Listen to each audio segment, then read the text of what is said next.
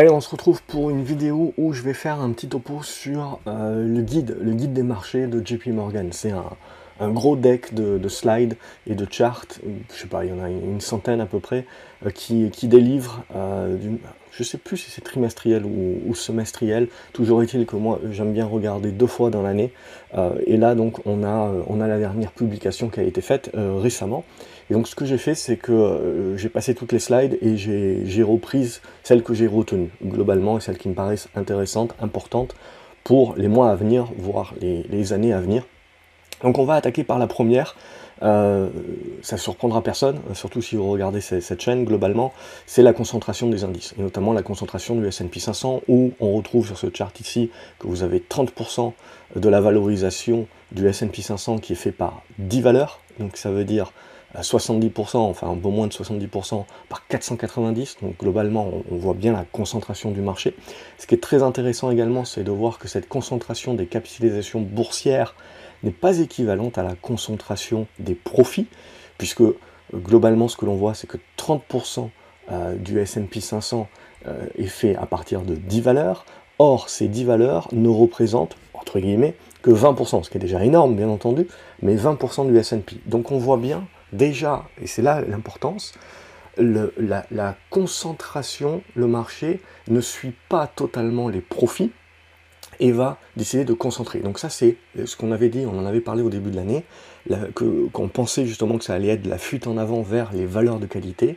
Et donc comme il y a encore beaucoup de cash, parce qu'on n'est pas réellement dans des contraintes financières, bien qu'on va y arriver maintenant avec des taux réels de plus en plus positifs, et euh, eh ben on avait énormément d'argent, mais comme on avait peur, on allait directement bah, sur les valeurs qui ont du revenu récurrent, euh, qui ont euh, du mode, qui ont de l'avantage compétitif globalement, et la, et la, capacité de résister à l'inflation, à la récession et tout ce dont on avait peur à l'époque. Donc en gros, on voit bien que ces liquidités ont permis une surconcentration encore plus forte que ce qu'elle était, euh, et du coup, en fait, euh, on a eu une augmentation de ces capitalisations boursières bien au-delà de ce qu'elles génèrent, euh, de ce génèrent en profit. Pas une augmentation des profits de ces 10 valeurs-là par rapport aux 490 autres. donc, en gros, si vous voulez, il y a une disproportion entre le fait qu'on a plébiscité ces valeurs-là par rapport certes à de très bons résultats bien entendu, mais qui ne sont pas venus rogner ou bouffer euh, et augmenter plus que euh, les 490 autres valeurs. Donc ça, pour moi, c'est euh, directement la différence. Alors après, voilà, ça peut continuer. il faut, bien entendu, il faut faire attention par rapport à ça. C'est que ces cycles-là peuvent continuer. Mais à un moment donné, ce qu'il faut se dire, c'est que si on a un avis contrariant, en gros, ces valeurs-là global, sont globalement très bien valorisées, voire pour certaines d'entre elles survalorisées. Et si on a un avis contrariant, on va se dire que en gros, c'est le rattrapage est plus à faire ailleurs. Il faut plus regarder ailleurs. Et si on regarde sur ce côté gauche euh, du graphique, ici vous avez euh, donc euh, les PER des, des 10 plus grosses valeurs par rapport aux autres, et vous voyez en vert hein, que les PER de ces 10 valeurs sont bien plus élevé que le PER moyen des 490 autres. Donc en gros, on, voit bien qu'on plébiscite ces valeurs, et parce qu'on les plébiscite, en fait, si vous voulez, on les survalorise entre guillemets, parce que c'est pas non plus des survalorisations folles, parce que ça reste quand même des valeurs de croissance, de la tech, etc. Mais du coup, on voit bien euh, la différence qu'il y a eu post-Covid déjà, Ensuite, le retour de bâton que vous avez eu, vous voyez bien que vous avez eu un aspect défensif des autres valeurs qui ont moins baissé que ces valeurs-là lorsqu'on a eu la peur de la récession, etc., et le marché correctif de 2022. Donc on a déjà eu ce retour de bâton. Et là, on remonte et on recrée des écarts mm, avec un petit rattrapage comme ça, mais on, on retrouve des écarts quand même. Donc en gros, pour moi, ce que ça veut dire, c'est qu'il faut s'attendre globalement à plus de volatilité sur les marchés. Euh, c'est ça qui est important, au-delà de la baisse, parce qu'on reste avec des marchés pour l'instant qui n'ont pas suffisamment de contraintes financières. Ça va venir avec le temps, mais ça ne se fait pas du jour au lendemain. Donc il y a toujours énormément de cash, donc ça, donne un socle, si vous voulez, et, le marché continue de publiciter ses valeurs un petit peu de, qualité, mais revient sur des valeurs cycliques parce qu'on est en train de repousser la récession à plus tard. Donc ça, pour moi, voilà, c'est un premier, euh, premier point. Et donc le, graphique qui va, qui va découler de cela, si vous voulez, c'est euh, la dispersion des, des valorisations. Et donc ce que l'on voit, vous voyez, donc en vert, en gros, euh, c'est votre médial. Et ensuite, vous voyez que, en gros, vous avez des titres qui sont euh, sous-valorisés, euh, et des titres qui sont survalorisés. Et ce que l'on voit, c'est qu'en gros, quand vous avez des marchés qui sont hautement haussiers et qui plébiscitent, je dirais, un secteur d'activité ou qui a un thème général, comme on voit dans la bulle Internet, c'est que vous voyez euh, globalement euh, que vous avez des grosses des gros écarts, surtout vers le haut, donc beaucoup de valeurs qui sont globalement survalorisées.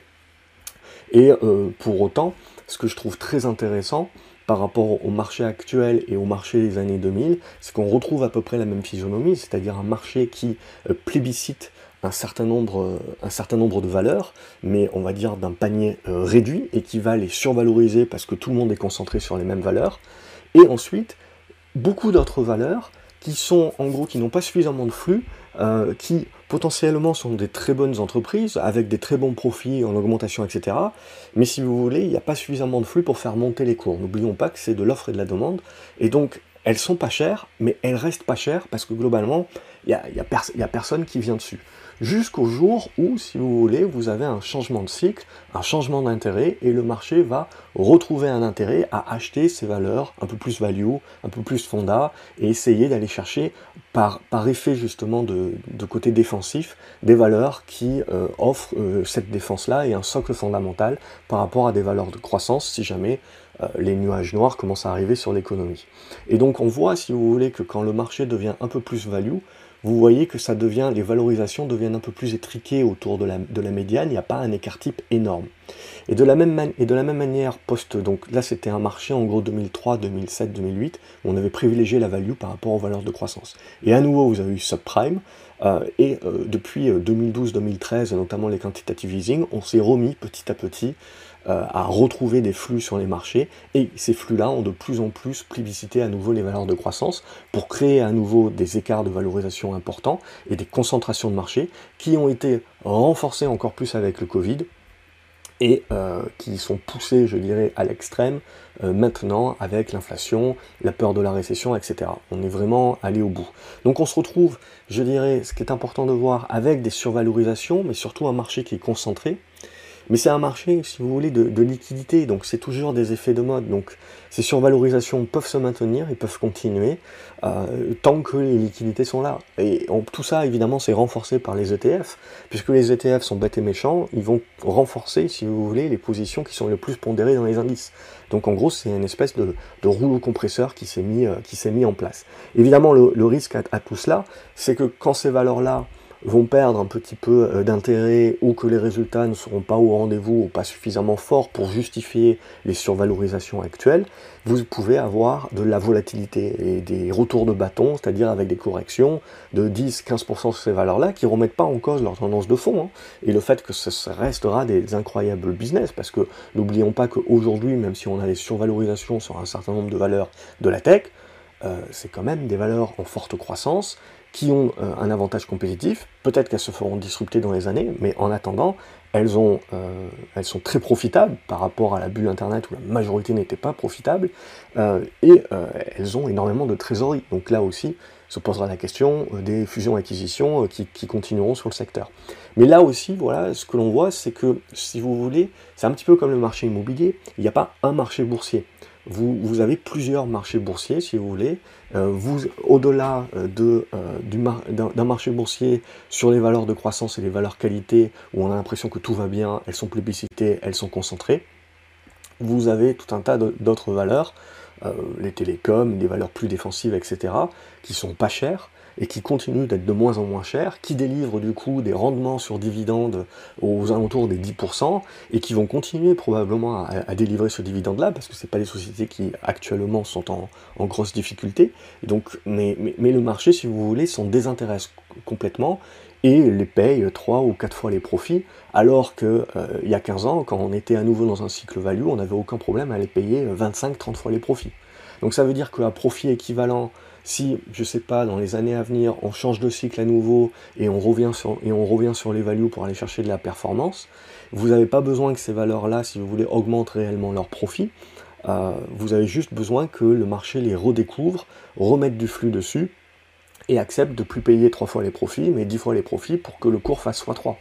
Donc c'est toujours important, si vous voulez, de bien comprendre que le cours il évolue en fonction des profits de l'entreprise, bien entendu, mais aussi en fonction de la macro et qui génère l'intérêt des flux. et cet intérêt des flux va créer des survalorisations, ou le désintérêt des flux crée des sous-valorisations qui peuvent durer bien plus longtemps que vous ne le pensez. Donc ce n'est pas tout, si vous voulez, d'acheter des valeurs qu'on considère comme pas chères, euh, c'est important également cet aspect de timing, parce que cet aspect de flux, parce que des valeurs pas chères peuvent rester très longtemps tant qu'elles ne sont pas redécouvertes par le marché, c'est-à-dire tant qu'il n'y a pas un narratif qui permet de remettre un point macro et de remettre un intérêt sur un certain nombre de secteurs d'activité. Donc ces prochaines années, c'est l'idée, euh, si on pense contrarien, de se remettre un petit peu sur des valeurs value, etc. Euh, mais voilà, donc du coup, on voit qu'un certain nombre de valeurs qui sont plébiscitées, le risque, c'est pas, c'est pas qu'elles baissent réellement, c'est la volatilité que vous pouvez prendre. Et donc, comme on a été habitué ces dernières années à ce que euh, finalement elles ne fassent que monter ces valeurs-là, 2022 a été un retour de bâton, mais globalement, voilà, là, à nouveau, on se remet dans des dispositions où il faut faire un peu plus, il faut prendre conscience que vous pouvez avoir de la volatilité. Prochain chart, si vous voulez, c'est euh, de comprendre un petit peu les petites caps comme euh, les grosses caps. L'idée majeure, évidemment, c'est que une petite cap a plus de facilité, entre guillemets, à gagner des parts de marché et à augmenter ses résultats qu'une grosse cap. Et donc, du coup, en bourse, elle a plus de facilité à avoir une évolution positive à deux ou trois chiffres qu'une grosse cap. Hein. C'est l'idée première de dire on va publiciter des petites caps parce que c'est là, globalement, où on peut aller chercher la surperformance. Mais ces dernières années, depuis 2018 notamment, c'est plus vraiment le cas. On voit un marché qui publicite surtout les grosses caps, la qualité, et c'est essayer justement d'éviter un petit peu ce risque de volatilité, etc. Et ça continue de concentrer. Donc c'est important aussi de bien comprendre aussi que dans les petites caps, vous avez un peu tout et n'importe quoi, et vous avez surtout donc beaucoup d'entreprises qui sont toujours pas profitables. C'est important de comprendre également la différence des règles comptables entre les États-Unis et la France, par exemple, où vous avez un certain nombre de, dépenses qui sont, à considérer comme du goodwill, euh, éventuellement, dans, les valorisations, or, euh, qui vont être dans un, une comptabilité américaine considérées comme des dépenses. Donc vous avez aussi beaucoup de petites caps qui sont non profitables aujourd'hui, mais où on pourrait considérer qu'un certain nombre de dépenses qui font qu'elles sont non profitables sont en fait euh, un actif qu'elles sont générées. Donc que ce soit des dépenses de software, que ce soit des, boucles clients, des, listes clients, ce genre de choses-là, etc. C'est pour, pour, pour les accaparer, si vous voulez, c'est de la dépense. Mais au-delà de cela, Certes, il y a énormément d'entreprises qui ne seront jamais profitables, etc. Mais au-delà de cela, si vous voulez, il y a un certain nombre d'entreprises aussi qui peuvent décider, à un moment donné, de réduire un certain nombre de dépenses qui sont considérées comme des dépenses. Et on verra à ce moment-là, si vous voulez, que vous avez une forme d'actif intangible, hein, c'est bien ça la problématique, c'est de l'intangible, mais qui a une valeur, qui a quand même, euh, sur laquelle on peut valoriser. Donc en gros, euh, évidemment que les petites entreprises ont plus de mal actuellement avec la hausse des taux parce qu'elles ont besoin de se refinancer. Et en se refinançant, eh ben, ce n'est pas les taux à, 1 ou 2% qu'elles pouvaient avoir euh, pendant le Covid. Elles se refinancent à 5, 6, 7% suivant, euh, suivant la qualité des entreprises. Donc c'est pas du tout, pas du tout la même. Ne pas oublier également que le tissu économique, c'est des petites entreprises. La majorité d'entre elles qui ne sont pas cotées.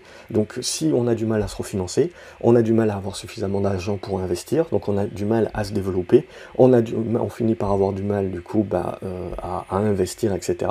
Et in fine, c'est du chiffre d'affaires inférieur, c'est de la marge inférieure, des profits inférieurs, etc. Et in fine, bah, c'est du ralentissement économique. Euh, et in fine, in fine, c'est euh, du chômage.